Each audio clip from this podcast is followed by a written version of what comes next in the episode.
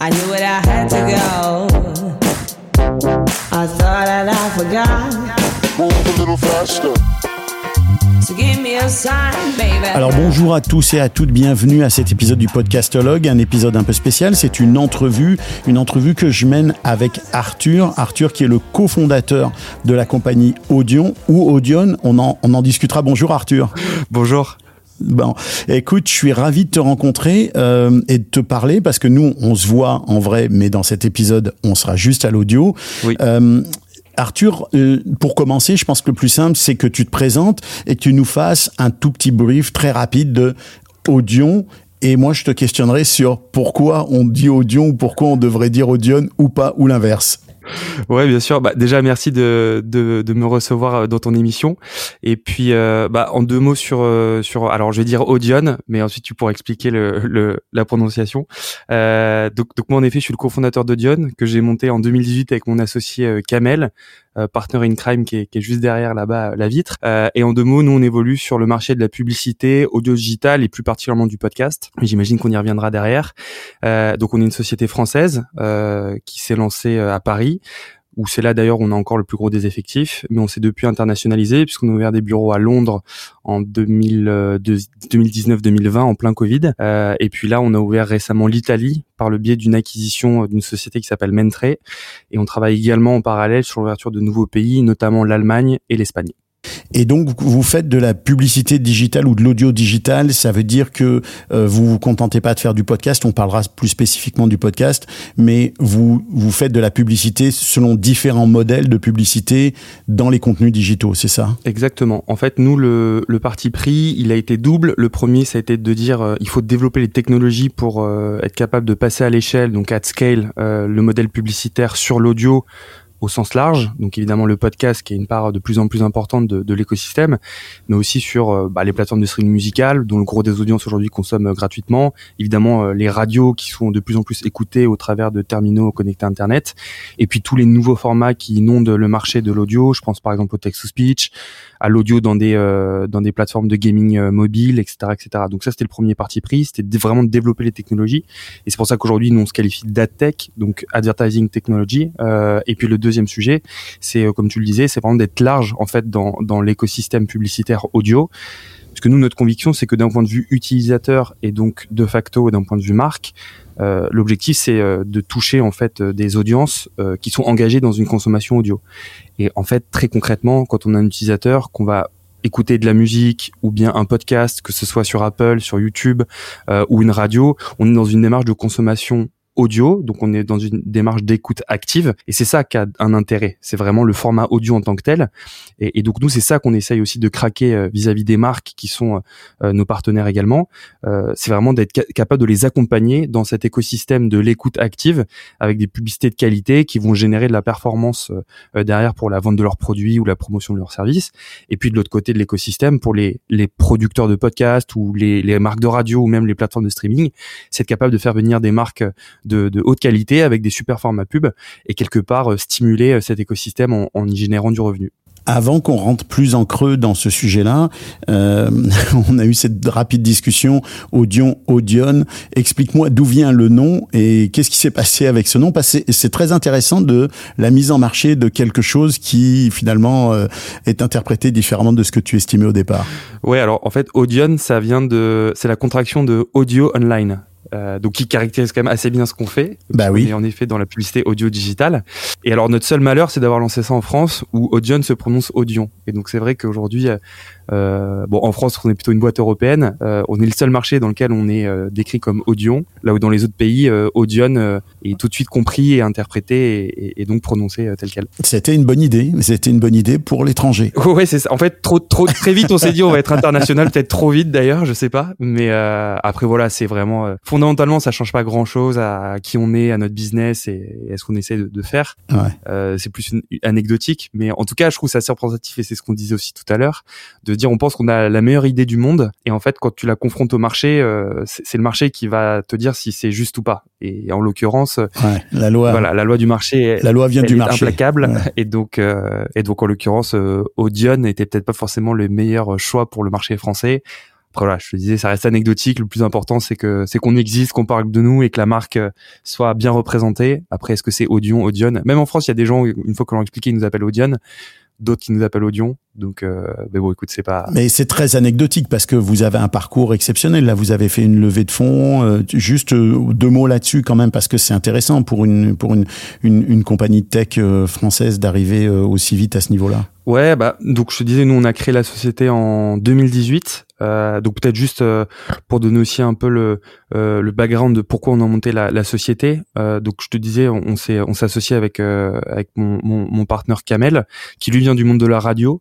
il était commercial dans des dans des régies publicitaires radio, donc en l'occurrence euh, Skyrock, euh, voilà, Énergie, enfin des, des, grosses radios euh, françaises. et lui, il a été confronté en fait à des questions de la part de ses clients, donc principalement des agences médias et des marques, sur comment en fait la publicité pouvait évoluer vers un modèle plus digital en audio, donc au sein des, des, des portefeuilles radio que lui représentait. et donc à l'époque, en 2007-2018, il avait pas pas de solution en fait à, à proposer à ces clients-là. Et moi de mon côté, j'étais en agence média, donc je faisais plutôt du conseil pour des, des grosses marques. Euh, et notamment sur tout ce qui était en fait euh, les, les, nouveaux euh, médias digitaux. Donc à l'époque, on parlait beaucoup de réalité augmentée avec Snapchat qui lançait ses premiers filtres. donc voilà, c'était c'était un autre temps. et l'audio faisait partie un petit peu de ces nouveaux formats, avec notamment le podcast. Il y avait Serial qui commençait un petit peu à, à arriver et dont on parlait un petit peu en Europe, qui avait pas forcément d'équivalent encore en France ou même dans d'autres pays européens. Et c'est vrai que on s'est dit avec Kamel, il y a une opportunité de marché qui est énorme. en fait, de dire que l'audio, en fait, c'est déjà euh, massif d'un point de vue média. C'était très radio, donc très offline. Ça passait pas par euh, par internet. Mais là, en fait, avec l'évolution des usages, des usages, le fait qu'il y ait des applications qui permettent d'accéder en quelques clics et de manière un peu native euh, à des à des contenus audio, et en fait le fait que la production audio devienne commodité, hein, parce que ça aussi c'est un élément hyper important du mix, fait que ça va représenter une opportunité immense. Et nous, notre parti pris, c'était de dire aussi, c'est un média qui a toujours été gratuit, diffusé assez librement. Enfin, la radio, tu vois, c'est pas un modèle ou à certaines exceptions, mais c'est globalement un format qui est très très libre et très liquide en fait dans sa manière d'être distribué. Et donc on est sur un modèle voire pirate. Ouais, exactement. Donc du coup après les radios libres. Non, mais il y a cet esprit d'internet qu'on retrouve aussi à la radio, euh, radio pirate, euh, toutes les tout le côté euh, on se lance puis on bricole avec un poste, un, un, un, petit micro et on est on est dans le poste. Ça aussi, ça fait partie un peu de l'esprit libre internet. exactement. Et qui s'est amplifié avec tu vois l'arrivée des, des, des, plateformes de podcast. encore une fois de la commodité que ce soit sur le software, le hardware de dire en fait demain tout le monde peut créer son podcast et en fait euh, relayer son propre son propre speech au plus grand nombre. Euh, et donc nous le parti pris ça a été de se dire tout de suite c'est un média qui va quand même grandement graviter autour d'un revenu publicitaire parce que les systèmes d'abonnement en audio historiquement ça a toujours été très compliqué ou alors il faut euh, quand même une offre très très spécifique pour que ça fonctionne. Moi, à ma connaissance, à part euh, SiriusXM et c'est uniquement en Amérique du Nord et pour des sujets structurels très très forts, c'est pas des modèles qu'on qu réussi ailleurs et encore moins sur le digital. Et donc nous et, par ailleurs, on est sur des audiences qui sont très engagées. Je parle dans l'écosystème du digital. Les quand tu écoutes un podcast, euh, en fait, tu es vraiment dans ta bulle, tu vas, tu vas être concentré sur ce qui se dit et tu as une très forte appétence avec le contenu que tu vas choisir parce que c'est vraiment à la demande. C'est pas un scroll et on te pousse une vidéo. Euh, c'est vraiment un, un, acte qui est très engagé de la part des, des, audiences. Et ça, ça a beaucoup de valeur pour les marques. Donc en fait, tout ça a fait que on s'est dit qu'il y avait une grosse opportunité autour de la publicité. Et puis le dernier élément, c'est que l'écosystème publicitaire en audio digital n'existait pas ou très peu. Bah, ça représentait une opportunité de marché en tant que tel, c'est-à-dire développer les bonnes technologies, euh, amener ce savoir-faire auprès des marques, auprès des producteurs de contenu, euh, qui pour la plupart produisent très très bien du contenu, mais sont moins au fait de comment on fait de la publicité, comment on arrive à créer un mix publicitaire entre la publicité programmatique, le host le sponsoring, et donc un besoin d'accompagnement à la fois tech et serviciel. Euh, et donc c'est tout ça qui, qui nous a fait euh, euh, dire avec Kamel qu'il y avait une grosse opportunité et donc qu'il fallait créer une société par rapport à ça. Et pour dire à ce que tu disais, donc, donc, nous on est vraiment aujourd'hui dans une histoire qui est très européenne. Donc on a démarré en France. Aujourd'hui on on a des bureaux en Europe et en effet on a levé de l'argent puisque on est sur un marché qui est aussi très concurrentiel malgré tout. je pense évidemment à des sociétés comme Spotify qui ont très très massivement investi l'univers du, du podcast. Mais d'autres. Hein. Amazon a aussi été très actif. il y a évidemment Acast en Europe qui est aussi très très gros, et donc sur lequel il nous fallait aussi des financements pour notamment toute la partie tech, parce que c'est vrai que développer des produits ça, ça demande beaucoup de ressources, mais mais en effet on, on a la chance et le plaisir d'être accompagné par des par des financiers de premier plan en France qui nous aident beaucoup sur à la fois la partie investissement, notamment autour du produit, et aussi pour l'expansion internationale, puisque ouvrir des pays, ça coûte un petit peu d'argent. Mais, euh, mais en tout cas, on est, on est ravis. Et, et justement, tu parlais de ce marché-là. Il y a, pour moi, il y a deux volets dont, dont, dont j'aimerais qu'on commence à parler. C'est d'abord euh, du point de vue des marques, c'est-à-dire euh, euh, du point de vue de l'incitation qui, qui, que vous pouvez euh, lancer à une marque d'aller vers l'univers audio. Il y a, est-ce qu'on est encore au stade où il y a une envie mais on ne sait pas comment faire, ou est-ce qu'on l'a un peu dépassé maintenant et on est à bon, on sait que c'est un marché qui, qui est porteur. Il commence à y avoir des statistiques, il commence à y avoir de la recherche, il a commencé à y avoir des études, etc. Donc les marques se rendent compte de l'utilité. Et est-ce qu'on est encore dans cette hésitation ou on l'a dépassé vraiment déjà Ça y est, on est parti dans quelque chose de, de vraiment efficient là? C'est une très bonne question. Alors moi je vais répondre plutôt avec le prisme européen euh, parce que je pense que sur le marché nord-américain typiquement c'est un peu plus mature que, que, chez nous en Europe. Mais nous ce qu'on voit c'est que déjà il y a eu un avant et un après Covid. Euh, je pense que vous avez constaté la même chose euh, là-bas. C'est qu'en fait il y a beaucoup de gens qui ont commencé à écouter des podcasts pendant notamment les, les confinements successifs. Euh, et donc ça a amené beaucoup beaucoup d'audience euh, euh, sur un, un, laps de temps très court et qui sont des audiences qui sont restées. Parce qu'en fait la plupart du temps quand tu commences à écouter un podcast, en fait tu es quelque part converti sur le format et ensuite tu le quittes plus, voire au contraire tu vas en écouter de plus en plus. Donc donc nous déjà en fait on a vu un intérêt des marques qui a vraiment explosé au moment du confinement et plus largement juste après les, les, les confinements successifs en tout cas qu'on a eu en France. Euh, mais je dirais que c'était vraiment le, le, démarrage de l'engouement des marques sur le podcast, euh, avec d'ailleurs en fait des, des, des, approches qui étaient très différentes d'une marque à l'autre, parce que tu as des marques qui vont faire beaucoup de radio et qui vont plutôt voir ça comme un relais de leur mix média en disant je veux continuer l'audio mais avec une approche un peu plus digitale. T'en as d'autres comme par exemple les marques du luxe qui disent le podcast c'est un super format conversationnel pour faire passer des messages un peu plus longs, un peu plus profonds que simplement faire des petites vidéos sur les réseaux sociaux. Et donc on va prendre le temps d'interviewer euh, nos partenaires, euh, nos gars en interne, etc. Donc vraiment du podcast de marque. Euh, et puis on a d'autres qui se sont dit c'est un média comme un autre, mais euh, sur lequel il y a un engagement qui est peut-être plus fort qu'ailleurs.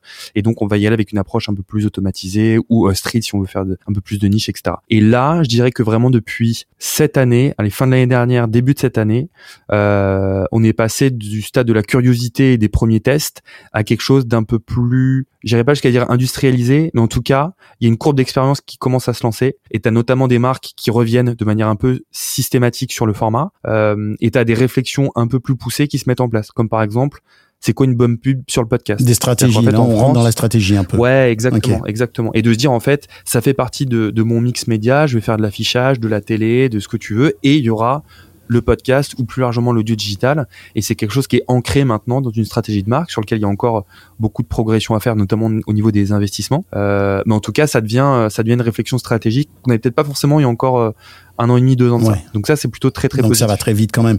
Est-ce que ça vient aussi avec le fait que on sait maintenant par des chiffres très clairs que c'est un marché qui ne va que augmenter, qui ne va que prospérer et qui pour l'instant a une sorte de euh, comment dire de qualité, qui offre une sorte de qualité de, de, de rendu qui est exceptionnelle. Je sais pas si tu as vu l'étude, une étude qui est sortie aux États-Unis. Est-ce que c'est l'IAB ou Edison Research qui a sorti ça, disant que euh, un dollar investi dans le podcast ramenait entre euh, 6 à 12 dollars euh, et euh, que d'ailleurs les, les, les compagnies qui investissent dans la publicité aux États-Unis, euh, à peu près 7 sur 10 dans la dans la deuxième partie de leur euh, de leur démarche publicitaire, bah, ils investissent plus que dans la précédente.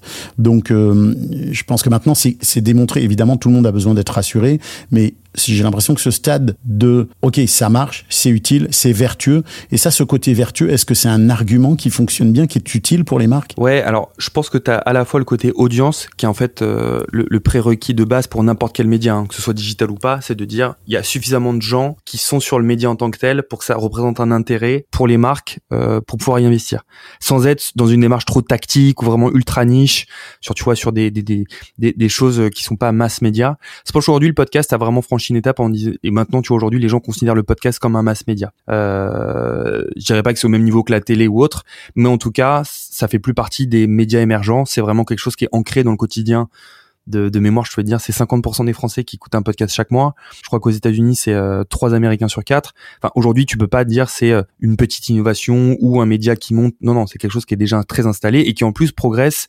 continuellement tous les mois. Euh, donc, donc, donc ça, c'est euh, c'est acté pour à peu près l'ensemble du marché. Après, sur la Ouais. performance du média en tant que tel, euh, je, je pense que nous, alors heureusement ou malheureusement, ça dépend comment tu vois le truc, mais en fait, en Europe, comme on a le, le GDPR qui est, qui est actif, c'est plus difficile, euh, notamment qu'aux États-Unis, de traquer la performance du média, notamment pour des logiques de data et de consentement de l'utilisateur. Euh, après, ceci étant dit, il y a quand même pas mal d'études, euh, notamment américaines, voilà, qui font écho aussi à- sur le sur le marché européen. A priori, il n'y a pas de gros écart euh, entre ce qui se fait aux États-Unis et ce qui se fait en France d'un point de vue performance des médias. Euh, mais tu vois, je pense que le dernier step qui manque encore au marché européen, c'est, bah, comme tu disais, être capable d'aller voir une marque en disant tu vas investir tant, ça va générer tant de chiffre d'affaires. Où là vraiment tu craques complètement euh, le, le format. Et, euh, et en fait euh, la marque sait que elle va investir 10 000, 100 000, 1 million. Et derrière ça va générer tant. Et ensuite c'est euh, un système de, de, de balance entre tous les médias qui va être activé. Mais en tout cas il leur manque encore ce petit truc euh, très rationnel de retour sur investissement euh, des budgets publicitaires sur le média en tant que tel qui encore une fois est un peu limitant par rapport aux, logiques de data qu'on a en Europe. Mais restons du côté des marques et après on ira du côté des, des, des, médias, de l'endroit où vous annoncez. Euh, restons du côté des marques. Euh, il y a quelque chose qui me frappe quand même, c'est que je pense qu'on est encore dans des vieilles habitudes qui sont difficiles à combattre. C'est-à-dire que si tu regardes bien stratégiquement, une marque qui annonce à la télévision ou qui annonce dans un magazine, elle a très peu de feedback en, en, en métrique. Elle a très peu d'outils de mesure. Et Ouais. pourtant, ça leur coûte très cher, ça leur coûte un bras. Et comment tu expliques qu'il faille se battre, ou en tout cas il faille leur démontrer que c'est beaucoup mieux, alors que c'est clairement beaucoup mieux? Je veux dire, c'est évident, là. Ouais. T'es dans un univers qui, où, où même si tu, comme tu le dis, les mesures sont limitées parce que il y a des, des, des- y a un RGPD, il y a un règlement qui interdit de collecter de l'information personnelle sans le consentement des personnes, etc. Euh, il reste quand même que tu as beaucoup de possibilités de mesures ou d'informations statistiques, ne serait-ce que bah, un podcast, on sait qu'il est téléchargé X fois ou qu'il est écouté. On sait bien que le téléchargement, Ouais. pas forcément de l'écoute, mais c'est quand même une donnée. Euh, qui regarde réellement telle émission de télévision, on sait que, que ça relève plus du domaine de l'extrapolation que du vrai chiffre précis, non? Bien sûr, bien sûr.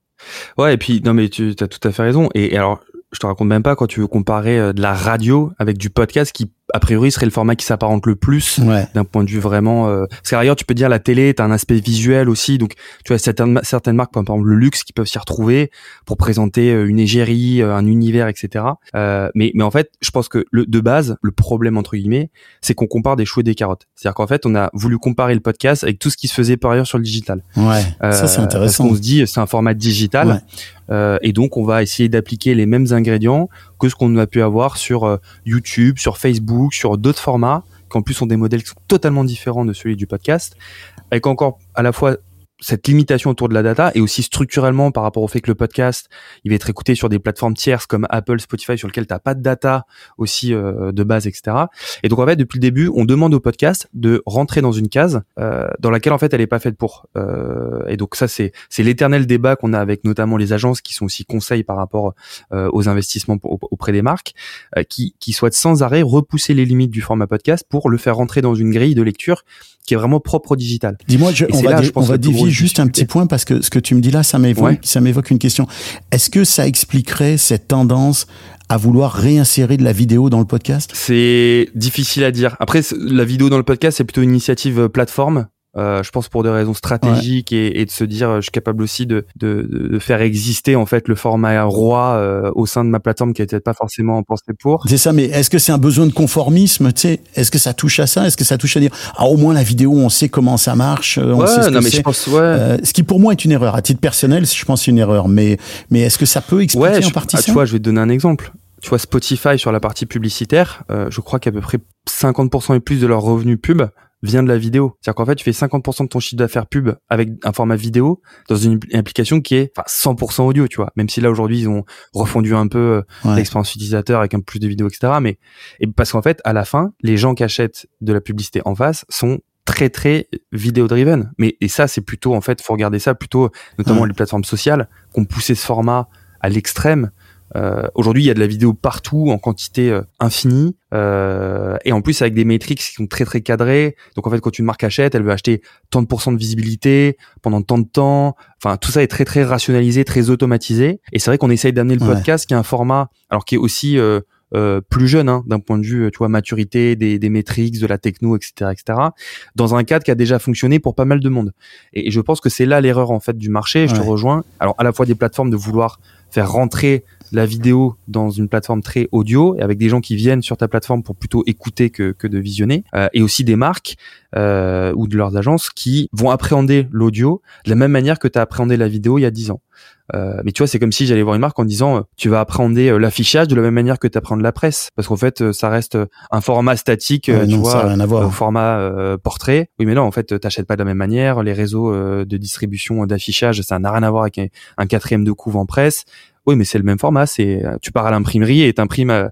Oui, non, mais ce n'est pas pareil. Ben, tu vois, c'est un peu le. On est un peu, on est encore un peu là-dedans. Est-ce que c'est le combat quantitatif qualitatif qui, qui est en train de se jouer un petit peu avec ça? Ah, clairement, ouais, clairement. Non, et puis après, tu as aussi, euh, as aussi des sujets de, de productivité euh, pour les marques. Euh, qui investissent potentiellement des millions euh, en radio, euh, sur YouTube, voilà, sur n'importe quel format, et qui en fait veulent appréhender le podcast comme un mass média, ce qui est plutôt une bonne chose parce que ça prouve que le média existe, mais qui veulent y appliquer les mêmes négociations qu'elles ont eues par ailleurs sur d'autres formats et avec aussi des opérations qui sont beaucoup plus automatisées. On va, euh, tu vois, peut-être moins s'intéresser à l'aspect création, euh, où en fait on est vraiment là pour pousser un message au maximum euh, avec un coût le plus bas possible parce que euh, quand tu es une chaîne de tu vois d'hypermarché et que tu es une promo sur euh, le kilo de tomates ton seul sujet c'est qu'il y a un maximum de français qui sont au courant de ta promotion plus que de te dire que tu as une super intégration sur un podcast qui parle de food. Est-ce que je me trompe si j'imagine je, qu'il y a peut-être encore un décalage entre la portée ou entre ce qui est l'univers du podcast, l'univers audio et ce ce qu'attendent et le type de de de de de promotion ou de, visibilité qu'attendent des marques comme ça, comme des grands supermarchés ou des grosses marques, des énormes marques. Est-ce que pour l'instant on peut encore imaginer que le podcast qui est un qui est un vendeur de contenu de marques de très grande qualité n'a pas encore peut-être aussi atteint complètement la démocratisation euh, pour justement être capable de propager, de propulser des messages beaucoup plus euh, euh, public ou euh, moins, euh, tu vois, moins qualitatif? Moi, pour moi, c'est pas incompatible. C'est-à-dire que tu vois, si une marque, euh, à un moment donné, un instant T, veut promouvoir la promotion sur le kilo de tomates, c'est pas tant ça le problème, c'est plutôt comment elle va avoir une démarche créative d'un point de vue publicitaire pour que ça puisse fitter en fait l'expérience de l'auditeur qui est dans un podcast, tu vois, sur une thématique donnée ou qui va vraiment être euh, à la base sur un podcast de radio. Mais en fait, je pense que le sujet c'est pas plutôt, c'est pas le message que la marque va porter dans le podcast. C'est comment elle va le faire. C'est comment elle va, elle va, le, elle va le pousser. Parce que si en fait, si on demande à toutes les marques d'avoir des messages très RSE, très, euh, tu vois, je pense que ça marchera pas parce qu'il y a, y a, pas la profondeur nécessaire pour aller chercher un, un, un vrai marché là-dessus. En revanche, au, fond, ce que, euh, au fond, ce que je comprends, pardon, je te coupe la parole, mais au fond, ce que je comprends, c'est que, et ça, c'est quelque chose qui est vachement intéressant, c'est que au fond, ce que t'expliques, c'est que c'est pas tant la difficulté de vendre du podcast, de vendre de l'audio à des marques, que de leur faire comprendre qu'ils peuvent pas communiquer sur de l'audio, sur du podcast, comme ils le faisaient à la télé, c'est-à-dire avec un, un, message brut, bête et méchant, répété à l'infini. C'est ça aussi la difficulté? Ouais, et puis et même tu vois de manière euh, purement technique et très opérationnelle. Enfin, en France et même dans plein d'autres pays européens, le sujet d'une marque c'est j'ai déjà un asset audio prêt à l'emploi qui a été diffusé en radio et donc je vais utiliser cette pub de 30 secondes audio. Et puisque techniquement en fait ça reste un MP3 et je vais le diffuser euh, en podcast. Sans tenir compte du fait que le contexte est totalement différent, que le contenu que va chercher l'auditeur est totalement différent, que d'un côté tu es dans un tunnel publicitaire de 10 minutes où tu en compétition avec 15 autres marques. Et donc forcément pour émerger, tu es obligé d'avoir beaucoup de répétitions, d'avoir des jingles musicaux très euh, très forts pour vraiment capter l'attention. De l'autre côté, l'attention elle est déjà captée puisque la personne elle écoute 8 fois sur 10 au casque euh, le podcast, tu es a priori dans un, un écosystème où tu as beaucoup moins de pression publicitaire que tu peux avoir en radio. Et donc en fait, tout ça, ça doit t'amener à, à, réfléchir ta création publicitaire. Ce qui veut pas dire changer le fond du message, mais déjà ne serait-ce que changer la forme. Parce qu'en fait, nous, ce qu'on voit aussi, c'est que ça peut être très contre-productif de prendre ta publicité radio, la diffuser telle qu'elle en podcast, et après tu te dis ouais mais le podcast ça marche pas. Mais non, c'est qu'en fait euh, tu vas euh, pousser une publicité qui est juste très agaçante pour les gens qui viennent écouter un podcast, qui sont très immergés en fait dans le, dans le contenu et qui en fait se voient agressés par une publicité qui a rien à faire là.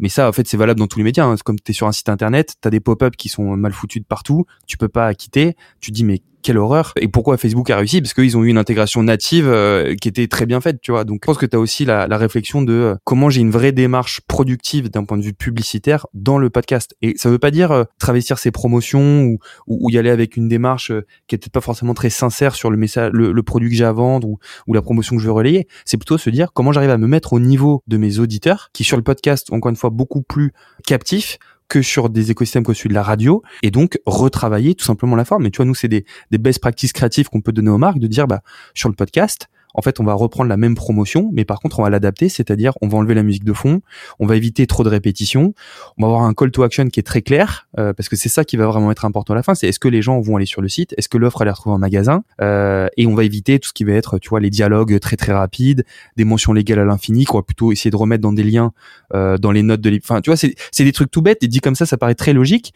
mais tu peux pas savoir le nombre de marques qui qui en fait tiennent pas compte de ça. Alors aussi parce qu'il y a il y a un sujet d'acculturation hein, sur la publicité podcast global. Hein. Je parle à la fois les marques, les agences, mais même aussi les auditeurs. Euh, et puis aussi parce que bah voilà, le, le, média est en train de se construire et donc ça passe aussi par là. Et alors venons-en justement à l'autre côté du spectre, c'est-à-dire que là on a parlé beaucoup des marques et de leur approche, de la, de la façon dont le, le, le, marché peut, peut se constituer pour eux. De l'autre côté, sur la distribution audio, là sur euh, les endroits où vous allez euh, diffuser ces, ces, ces, ces, publicités et sur la façon de le faire.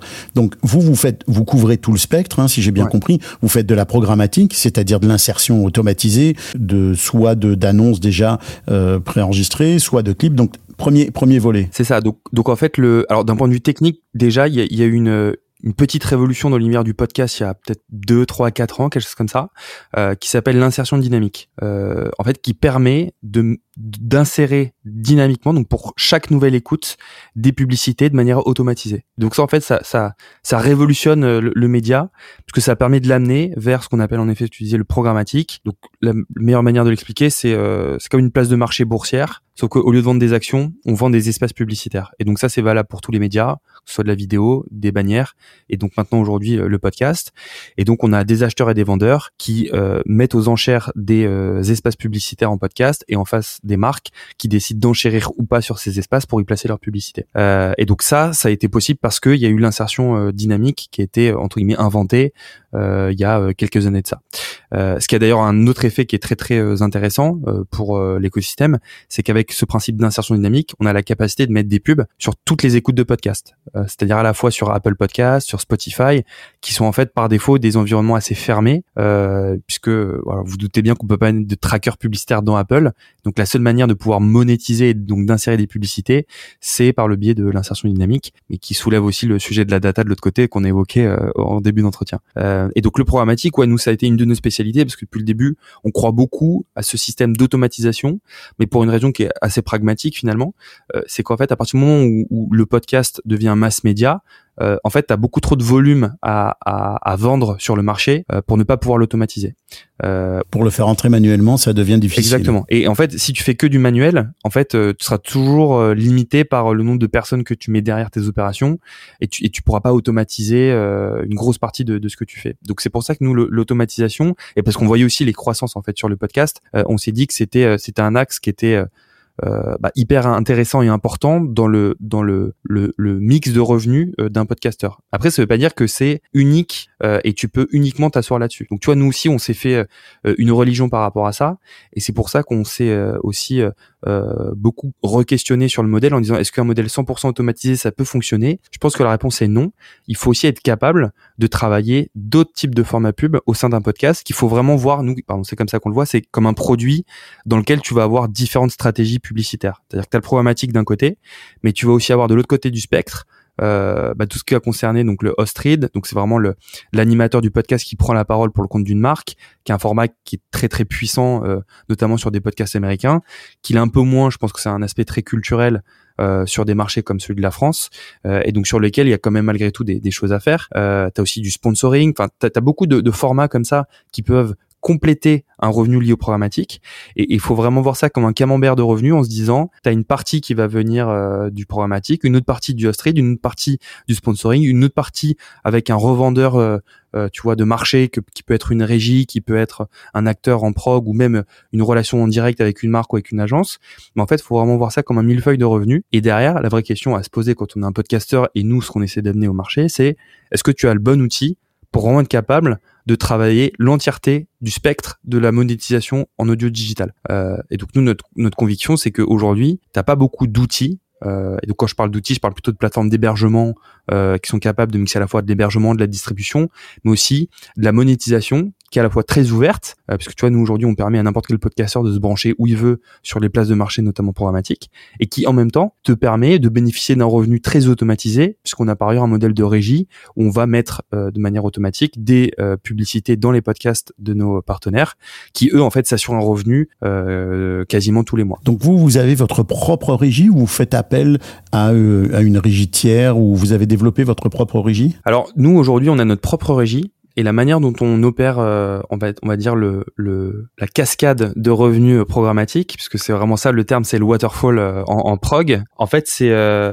la priorité une, elle est toujours donnée euh, au producteur de podcast. Parce qu'en fait, plus, plus le temps passe, plus le producteur de podcast, il va être démarché en direct par des marques, ou lui-même euh, va vouloir se professionnaliser, mmh. recruter un commercial, ou démarcher en fait des annonceurs pour pouvoir lancer ses propres campagnes. Donc déjà, nous, notre outil permet à ce podcasteur-là de pouvoir gérer ses propres campagnes en direct avec un système de priorité où c'est forcément lui qui va euh, remplir ses propres espaces dans un premier temps. Ensuite, si ces espaces-là ne sont pas préemptés par le podcasteur en question parce qu'il n'y a pas de marque ou parce qu'il n'y a pas de campagne à un instant T, nous on a activé et ça c'est automatique. Enfin, il n'y a même pas besoin de, de setuper la plateforme euh, quoi qu'il quoi qu'il arrive. Euh, et on va remplir nous les espaces euh, de manière automatisée avec notre régie. Et ensuite, en priorité 3, on va déverser ce qui n'a pas été vendu dans le cas où il y a des invendus euh, des espaces publicitaires issus du podcast sur le programmatique. Donc là, de manière beaucoup plus large, avec des acheteurs vraiment de manière automatisée, etc. Et avec pareil des systèmes d'enchères pour se dire est-ce que je prends, je prends pas euh, la publicité, à quel prix, euh, à qui je me connecte, et, etc., etc. Donc on a vraiment euh, beaucoup de complexité, mais malgré le fait qu'on présente ça de manière très simple pour les podcasteurs parce que ça reste un métier à part entière et honnêtement c'est pas euh, pertinent pour eux d'y passer un, un, temps fou. Euh, mais derrière, de l'autre côté, il y a, y a, beaucoup de complexité au niveau des connexions, des opérations, tout ça se fait en temps réel. et en fait, la finalité et nous l'objectif, c'est d'être capable de remplir quasiment 100% des publicités qui existent dans un podcast pour le podcasteur de manière à maximiser son revenu. C'est vraiment ça le, le principe. Et encore une fois, avec cette logique de millefeuille en disant le scope, il va aller de formats qui sont très très bien vendus, donc qui vont qui vont générer beaucoup de revenus, avec notamment le sponsoring et le host read, en passant par nous une activité de régie où on va vraiment valoriser ton podcast et faire y faire venir des marques avec des modèles un peu plus natifs au niveau des ads, etc.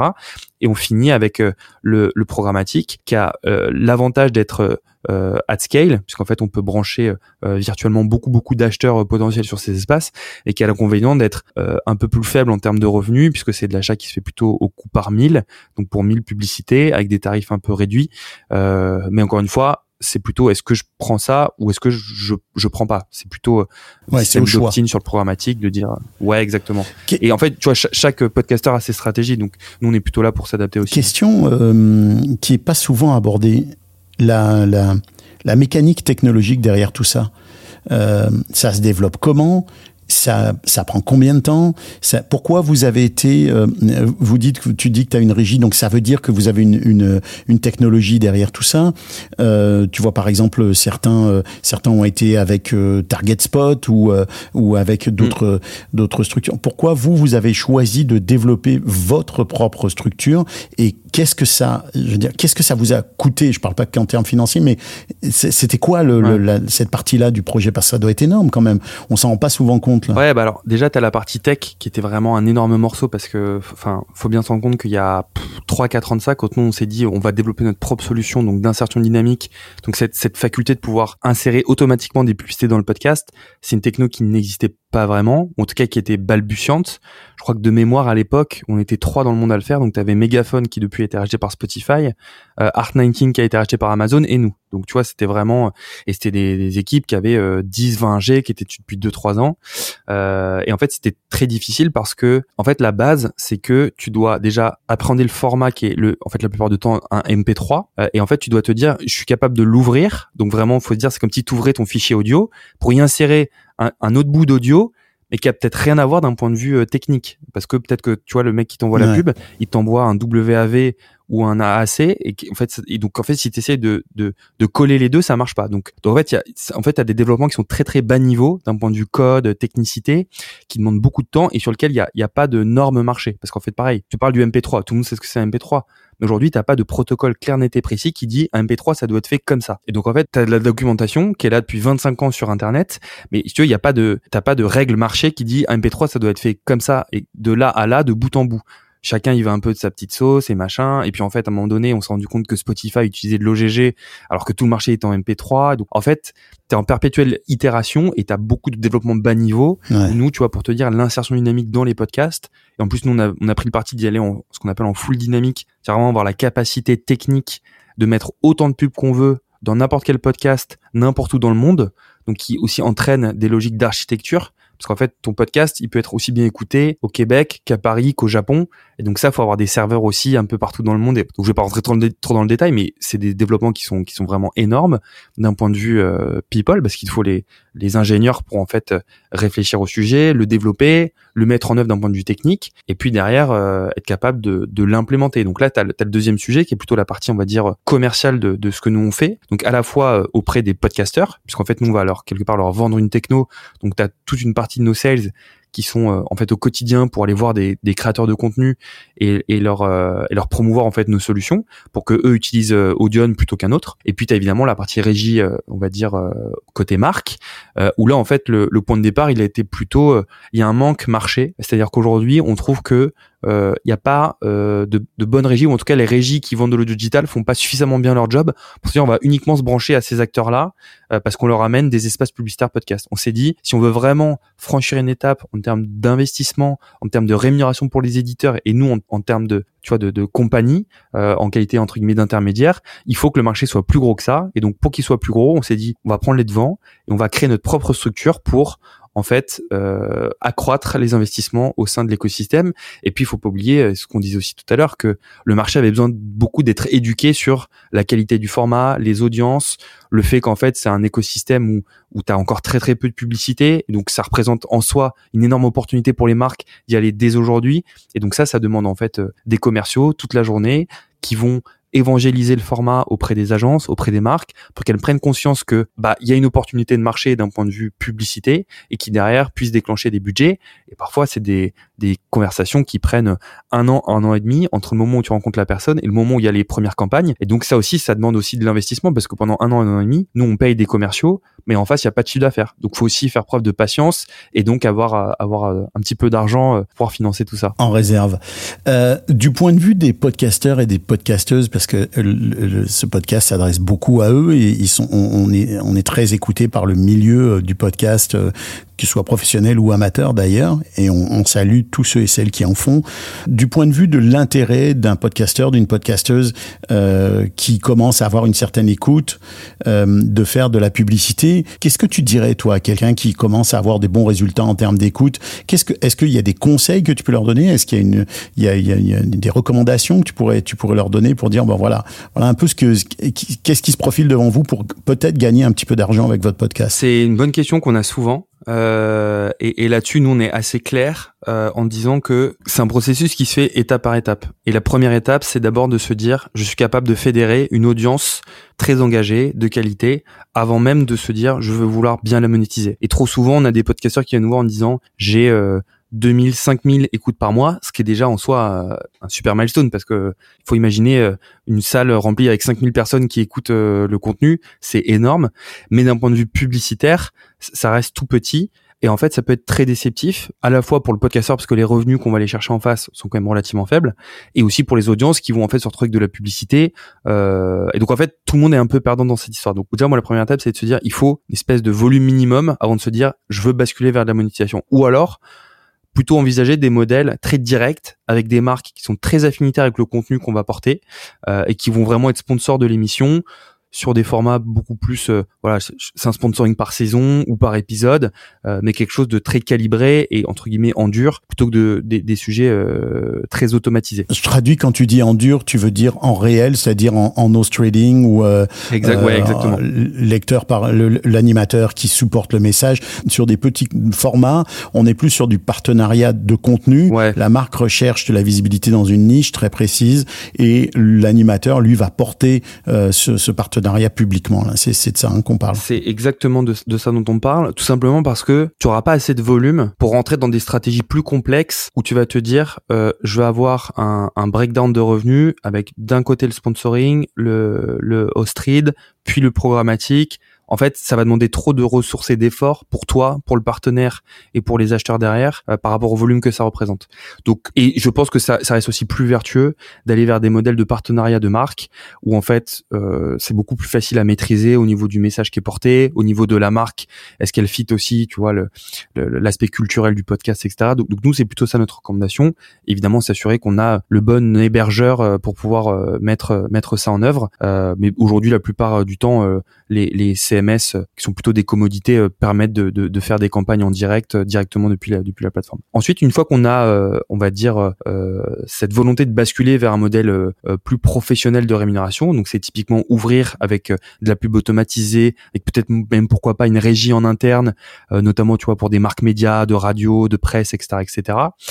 se pose la question de comment on va le mettre en œuvre, parce que là pareil, t'as autant de podcasteurs que de stratégies et en fait même s'il y a commence à avoir des, recettes euh, chacun va avoir des prérequis euh, très différents. Donc nous c'est aussi notre rôle euh, en tant que solution d'aller discuter et d'échanger avec ces, ces gens là pour comprendre un petit peu euh, bah, la, la stratégie, euh, tu vois, les tenants et aboutissants, euh, et puis derrière faire des propositions qui sont cohérentes pour que euh, bah, tout le monde soit confortable et qu'à la fin on puisse atteindre euh, ces fameux objectifs. Donc d'une manière générale, comment ça fonctionne euh, Alors en tout cas, je vous parlais pour le marché français ou même de manière plus générale d'un marché européen. Nous, ce qu'on voit, c'est que tu peux vraiment basculer sur un modèle où le podcast fait te fait vivre à 100% euh, à partir du moment où tu commences à, à être sur des niveaux de entre un demi million et un million de téléchargements par mois. Euh, C'est-à-dire qu'à partir de ces niveaux-là, tu peux commencer à se dire je, je vais avoir un revenu quasiment automatisé tous les mois qui me permet de vivre de mon activité de podcasteur. En dessous de ça, ça dépendra encore une fois de la thématique que tu adresses et de la manière dont tu le, tu le joues, euh, mais, mais tu seras, tu seras, tu seras à la limite. Et si, et si on veut euh, faire un, on va comparer des pommes avec des poires comme tu disais tout à l'heure, mais si on veut faire un comparatif avec YouTube justement, Ouais. euh, parce que c'était jusqu'à présent et c'est encore quand même le grand modèle de rémunération pour les créateurs et les créatrices. Euh, et il y en a beaucoup de youtubeurs, youtubeuses qui font des, des, des millions et des millions Ouais, ouais. par mois. Euh, Il y en a qui en font par épisode d'ailleurs, par, par émission. Euh, Est-ce qu'on peut comparer aujourd'hui le positionnement d'un créateur de podcast? C'est quoi l'avantage pour un créateur de contenu euh, sincère, c'est-à-dire qui cherche pas uniquement à, à faire ça juste pour le fric parce que à court terme ça peut payer, mais à très long terme c'est sûr que ça paiera pas. Mais c'est quoi Y a-tu un, y a vraiment un avantage à aller vers l'audio euh, par rapport à YouTube encore aujourd'hui quand tu es un créateur de contenu? Je pense que, bah, comme tu dis, la base, c'est d'avoir une vraie démarche euh, sincère sur le format. Parce que euh, tu pourras pas exister dans l'univers du podcast si, si t'as pas une démarche éditoriale euh, et une proposition qui est suffisamment forte. En fait, faut quand même se dire que le podcast, c'est un marché qui est euh, très saturé au niveau des, des productions euh, et que même si tu es très très gros sur YouTube, et nous on en a vu plein qui veulent se lancer sur le podcast, tu, tu repars un peu de zéro dans cet univers-là. Donc en fait, si déjà de base, t'es pas sincère et honnête dans ta proposition de valeur vis-à-vis des auditeurs, euh, ça va être très compliqué. Après, pour répondre à la question de manière un peu plus pragmatique, la réalité, c'est que le podcast paye beaucoup plus que YouTube. Si, si je dois euh, reconvertir pour une écoute, c'est-à-dire que tu gagneras bien mieux ta vie avec une écoute de podcast euh, qu'avec une vue sur YouTube. Après, en face de ça, faut se dire que sur YouTube, tu as aussi beaucoup plus d'audience, euh, puisque tu as beaucoup plus de gens qui sont sur YouTube, tu as des algos qui sont mis en place pour qu'en fait les vidéos soient beaucoup mieux poussées. Et tu vois, c'est un peu comme sur TikTok. Tu vois, les gens qui disent, ah bah j'ai 10 millions de vues sur TikTok, euh, mais j'ai gagné 150 euros. Euh, oui, mais parce qu'en fait, faire une vue sur, TikTok, comme c'est du scroll automatisé, ça va beaucoup plus vite que générer une écoute sur le, sur le podcast. Donc, pour moi, c'est pas euh, c'est pas l'un ou l'autre. Tu peux complètement euh, faire les deux, voire même avoir une stratégie plus globale, de te dire en fait, euh, je suis un créateur de contenu et je vais adapter ma proposition de valeur à chaque plateforme dans laquelle je vais être diffusé. Euh, et tu vois, nous on est, on, travaille de plus en plus avec des youtubeurs euh, qui ont des formats euh, qui sont différents entre une plateforme vidéo et du podcast, tout simplement parce que les gens viennent chercher des choses différentes aussi, et que ça te permet par ailleurs d'élargir aussi ton ton ton pool de de- d'audience, parce qu'a priori les gens qui écoutent des podcasts sont pas tout à fait les mêmes que ceux qui écoutent, euh, enfin qui visionnent pardon euh, YouTube, et donc ça te permet aussi d'aller chercher euh, bah, des nouvelles audiences que tu aurais peut-être pas forcément été capable de d'engager sur YouTube si tu resté uniquement sur un- un- une seule plateforme. Est-ce que vous fonctionnez de façon assez souple ou en tout cas est-ce que vous vous autorisez par exemple s'il y a un youtubeur, une youtubeuse qui a un très très fort un très très fort positionnement sur YouTube qui vient vous voir qui dit moi je veux me lancer dans le podcast, est-ce que vous accompagnez ça par exemple ou vous prenez uniquement des gens qui ont déjà une existence, une légitimité et un, auditoire sur le podcast ou est-ce que vous êtes presque un peu que vous vous lancez presque un peu dans le profil agence avec certains artistes entre guillemets? Alors, c'est une, une excellente question. Nous, aujourd'hui, on, on, a, fait deux, trois euh, coups d'essai sur un modèle très agence où on accompagne un talent pour le pour l'emmener vers l'univers de l'audio. Euh, aujourd'hui, on le fait plus. Euh, en fait, pour une raison très simple, c'est qu'en fait, euh, bah, comme tu disais, il faut qu'il y ait un réel investissement de la part du talent pour aller sur le podcast. En fait, c'est un truc très bête, hein, mais c'est quasiment impossible, sauf des exceptions, mais qui sont très très claires, comme par exemple, tu vois, je te prends Lena Situation, qui est une très très grosse influenceuse euh, en France, qui est maintenant une personnalité. ouais. Euh, quand Spotify euh, l'a fait venir dans le podcast, c'est quasiment sûr que ça va fonctionner. En fait, la prise de risque, elle est minime. Si tu prends un podcasteur, euh, euh, un, un YouTuber, pardon, euh, gros, mais qui est pas non plus une personnalité publique, en fait, ça va lui demander un tel effort par rapport à la rémunération qui est en face, euh, que nous, en termes d'investissement, c'est très lourd, et que même lui, en termes de temps passé, en fait, il a du mal à voir euh, l'é- l'équation. va trouver que c'est beaucoup Ouais, c'est beaucoup pour peu au tu final vois, ouais. sans sans spoiler, mais en fait, moi j'avais discuté beaucoup avec des, des des boîtes au UK qui étaient plutôt sur un modèle d'agence, de dire on fait venir des gros influenceurs, donc beaucoup sur Instagram à l'époque, c'était on fait venir des gros Mhm. Instagrammeurs, Instagrammeuses sur l'univers du podcast parce qu'ils ont des, ils ont de très grosses communautés et donc en fait Day One on va aller chercher des millions d'écoutes euh, grâce à, grâce aux Mhm. communautés et en fait euh, déjà un ça marche pas aussi bien que ça, c'est pas aussi simple de faire des entre Instagram, TikTok, Snapchat et le podcast déjà pour commencer. C'est pas le même public. Déjà. Et puis en plus qu'on des enfin et puis c'est pas les mêmes contenus que tu pousses en fait euh, euh, sur une plateforme Ouais. sociale très visuelle où tu fais euh, 50 stories par jour de une demi seconde à je vais passer à un format où je vais faire une heure de podcast toutes les semaines euh, où il y a un peu de fond où et donc en fait ça ils m'ont dit enfin le, le, le constat était le même pour tous c'était c'est très difficile de faire venir des gens qui sont dans des formats qui sont très visuels très dans l'instant etc à euh, en fait je vais te demander de faire une heure d'enregistrement par semaine et donc de travailler en amont de euh, d'aller chercher des invités d'avoir un vrai contenu à proposer. Et donc en fait au bout du quatrième épisode euh, les influenceurs lâchent l'affaire. Et si en plus t'as pas fait un million tout le monde est fatigué. Et c'est ça. c'est décevant. Et c'est drôle quand même Arthur parce que ce que tu dis là c'est évident. C'est-à-dire que tu sais que quelqu'un qui est un créateur de micro contenu de contenu visuel euh, il est habitué à un certain mode de fonctionnement. Tu sais aussi que le public sur euh, TikTok et autres c'est du 14 du 12 peut-être même du 10 euh, 10 17 10 15 alors que sur le podcast on sait que c'est quand même plus du 16 ou 18 34 35 euh, le la cœur de le cœur de cible jusqu'à monter à la quarantaine. Donc c'est drôle que des boîtes comme ça n'aient pas euh, eu cette vision là mais euh, pour finir tu dis attention si on vient c'est pas parce qu'on vient de YouTube que on, peut réussir dans le podcasting puis ça se comprend c'est un, gros effort encore hein. ça je pense qu'il faut le dire aux gens c'est toujours un très gros effort de tenir une émission sur le long terme Ouais, c'est ça. En fait, c'est euh, et, puis t'as aussi le dernier élément, c'est que t'as peut-être pas aussi aujourd'hui suffisamment d'argent investi de la part des marques sur l'écosystème du podcast pour te dire il y a de l'argent facile entre guillemets à faire comme sur les réseaux sociaux. Parce que t'as aussi ça tu vois. C'est que en fait les réseaux sociaux ouais. l'argent abonde tellement de la part des annonceurs sur ces sur ces médias là que finalement, une fois que tu as cranté ta communauté, mais pareil, en fait, on, on oublie vite, mais sur Instagram, euh, les gens ont, ont, ont, construit des communautés sur parfois 5, 10 ans, et ça venait à la base d'un blog, et en fait, il y a, y a, des gens qui ont galéré pendant des années avant de, de, de créer des communautés vraiment fortes. Et c'est vrai que sur le podcast, c'est pas, c'est pas automatique, quoi. Tu peux pas claquer des doigts et te dire du jour au lendemain, j'ai un million de téléchargements par mois. Ça demande du temps, ça demande une proposition de valeur, et derrière, il faut en face que tu aies suffisamment d'argent investi de la part des marques pour se dire que si tu génères un million d'écoutes par mois, tu vas être payé pour un million d'écoutes par mois. Et ça va, c'est pas au petit bonheur la chance de est-ce que je vais vraiment bien réussir à vendre, euh, est-ce que j'ai bon partenaire qui va être capable de bien représenter euh, mes downloads sur le marché de la publicité, qui encore, euh, tu vois aujourd'hui, nous on voit notamment sur sur des marchés un peu moins matures, comme par exemple l'Europe du Sud, comme Espagne, Italie, euh, dans une moindre mesure l'Allemagne. C'est pas parce que tu fais un million de téléchargements que tu es sûr de gagner 50 000 euros par mois. Hein. Euh, t'as moins de système qui est porté par des gros acteurs comme aux US ou j'imagine aussi au Canada, où tu as des très très grosses régies publicitaires qui viennent, qui te disent attends t'as un gros podcast, moi je vais te payer upfront temps et après nous on s'occupe d'aller le revendre parce qu'on a 500 sales qui sont sur tout le territoire américain, mmh. des marques on en a 10 000 en, en, portefeuille. Et en fait ça va tourner tout seul. Aujourd'hui euh, on part d'un peu plus loin en Europe. Et donc même si tu as un succès d'audience, pour le convertir en succès euh, financier avec les marques, bah, il faut avoir les bons partenaires, il faut euh,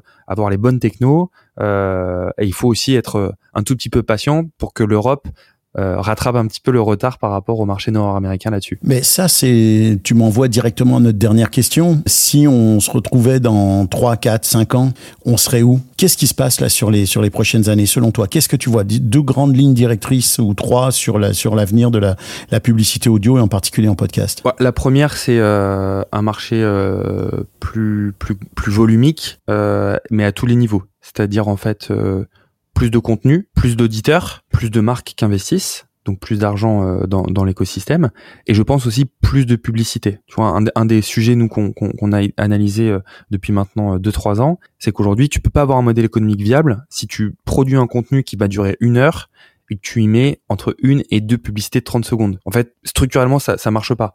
C'est pour ça que sur YouTube, alors il y en a beaucoup, hein, ou sur les réseaux sociaux, tu as beaucoup de publicités pour une heure de consommation, mais la réalité, c'est que sur le podcast, il y en a pas assez. Donc en fait, ça aussi, ça va, ça va, ça va grossir, et donc il y aura plus d'espace publicitaire à la vente, plus de marques qui vont s'y intéresser et donc y investir euh, euh, des, des, des, budgets médias, et tu auras de toute façon plus de production, plus d'auditeurs, donc tout ça, ça va continuer de grossir. Euh, donc ça, c'est le premier point. Le deuxième point, euh, je pense que tu vas avoir aussi euh, beaucoup de consolidation sur notre marché à tous les niveaux, c'est-à-dire à la fois d'un point de vue euh, technologique, c'est qu'aujourd'hui euh, tu lances un podcast, tu commences par euh, le commencement, c'est-à-dire il me faut un hébergeur de podcast. Je sais pas, t'as peut-être aujourd'hui 250 hébergeurs qui existent au niveau mondial pour.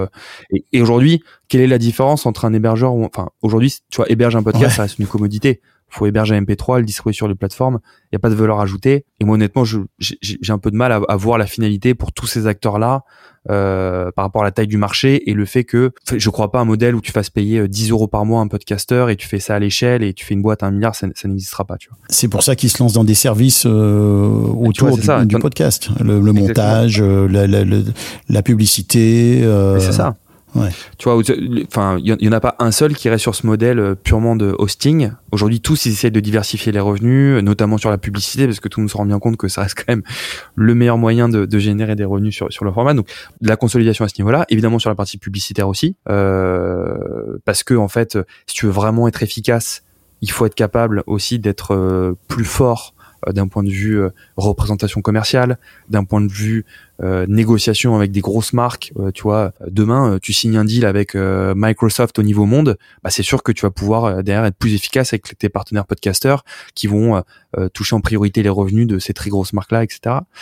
et puis tu vas avoir aussi une consolidation, je pense, au niveau des, des IP. Donc ça, au niveau des, de la propriété intellectuelle. On était au podcast show à Londres il y a quelques semaines de cela, et en fait, les gros gros producteurs américains commencent à être un peu au taquet sur en fait leurs propres IP. C'est difficile de lancer des nouveaux shows et des nouveaux concepts originaux aujourd'hui aux États-Unis dans le podcast. Et puis tu fais face aussi au fait que les, les plateformes font peut-être pas forcément le, le, le taf au niveau de, de la mise en avant des, des, des nouvelles productions. Donc en fait, tu es aussi structurellement limité par rapport à ça. Et, et de l'autre côté, tu as... Ça, clairement, il y a une marge de progression du côté des ouais, plateformes. Là, il y a quelque chose qui doit se passer du côté des plateformes. Et, et, ouais. et de l'autre côté, si tu prends le, le prisme européen, européen, en fait, chaque pays a sa langue et donc chaque langue a, ses IP. Donc en fait, là aussi, si tu veux avoir une approche un peu plus at scale du marché européen, mais tu vois, en fait, c'est ce qui s'est passé sur les séries, c'est ce qui s'est passé à la télé, enfin, c'est ce qui passait dans tous les gros médias de l'entertainment et ce qui n'est pas encore arrivé sur le, le, podcast. Donc moi, je pense que ça, ça va arriver, euh, ça va se faire étape par étape, mais je pense que ce sera bénéfique parce que il nous manque encore, tu vois, euh, un show qui a rayonné de manière internationale sur le podcast. C'est-à-dire que tout le monde parle de Serial qui a 10 euh, ans mmh. maintenant. Et en vrai, euh, ça a marché aux États-Unis, dans d'autres pays pour des initiés, mais t'as pas une marque qui a vraiment réussi à traduire, à vraiment avoir ce rayonnement international sur le, le podcast. Et je pense que ça, c'est un truc qui va arriver dans les prochaines années. Ouais, t'es pas le seul à dire ça. Hein. et même aux États-Unis, euh, il y a plusieurs analystes. Euh, euh, je sais plus si c'est Tom Webster ou, ou, ou Creedland qui disait il nous il nous manque un nouveau serial là. Là, il faut qu'on il faut relancer la machine avec une autre locomotive. Et on est déjà on est déjà ailleurs donc ça prendrait une autre locomotive d'une autre d'une autre façon. Écoute, Arthur, je pense qu'on serait, moi je serais en tout cas, je serais resté bien plus longtemps pour pour parler notamment du, moi aussi, du, des enjeux avec les plateformes. Je pense que ça c'est un enjeu vachement important. Oui, qui est un énorme sujet aussi. Bah ouais, tout à fait. Euh, alors euh, peut-être qu'on pourrait se donner rendez-vous euh, après l'été ou à un moment donné pour faire le point. Euh, ce que je comprends, c'est que Audion va euh, faire partie du paysage audio pendant pendant Audion va faire partie du paysage audio pendant un bon moment que vous êtes euh, très bien placé sur ce marché-là et, et puis on est content de savoir qu'une entreprise française brille comme ça euh, euh, à l'international. C'est vraiment, c'est vraiment très intéressant. Je pense qu'on a appris beaucoup de choses. Moi, j'ai appris beaucoup de choses. J'espère que les auditeurs et les auditrices aussi. je te remercie pour ton temps. C'était. Bah non, mais avec plaisir. Merci à toi aussi. C'était vraiment intéressant. On arrive à la fin de cette émission et évidemment, j'ai mon petit générique de fin. Alors, je te remercie encore une fois, Arthur. Tu remercies ton ton ton acolyte. Puis peut-être que la prochaine fois, on se fera une entrevue à trois. Euh, je, rappelle, je rappelle que ce podcast est une production Script Media, qu'il est réalisé par Bruno Guglielminetti et moi-même, que la musique que vous entendez vient de notre partenaire BAM Music, et je remercie notre autre partenaire Eddie Sound, euh, qui place le podcast sur des players euh, judicieusement installés qui permettent de, de, pousser nos écoutes. Alors nous, on se retrouve la semaine prochaine pour évidemment une autre émission. Puis d'ici là, n'hésitez pas à mettre des commentaires sur Apple Podcast, sur Spotify. Vous savez que vous pouvez poser des questions. Je vous dis à très bientôt et que l'audio soit avec vous.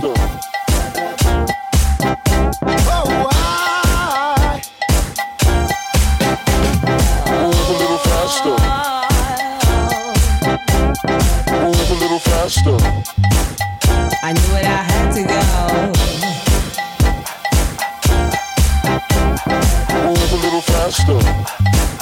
Step inside.